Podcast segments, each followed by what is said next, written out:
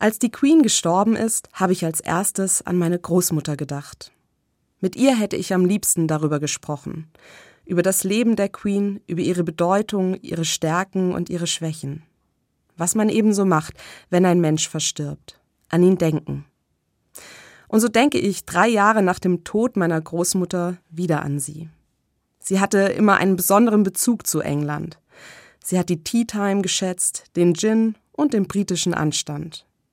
Sie war selbst eine kleine Queen, in ihren Schuhen mit hohem Absatz, dem rosa Kaschmirpullover und ihren Diamanten an den Fingern.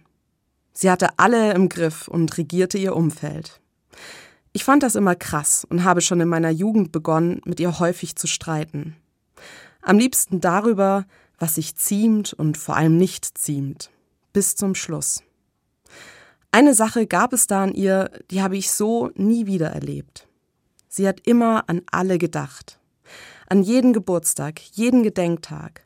Sie war die Meisterin des Briefschreibens. Sie hat immer gewusst, wenn es jemandem nicht gut ging und ließ uns Enkelkinder nie ohne Betthupferl und Schutzsegen ins Bett. So sehr sie auch, eben wie eine Monarchin, die Kontrolle über ihr Königreich suchte, sie hatte stets einen aufmerksamen Blick für ihr Gegenüber und die festeste Umarmung parat.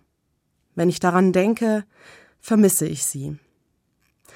Und deshalb kann ich auch verstehen, wenn nun ein ganzes Königreich ihre Queen vermisst.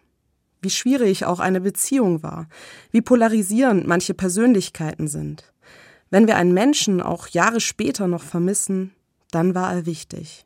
Und bleibt es auch für den Rest des Lebens.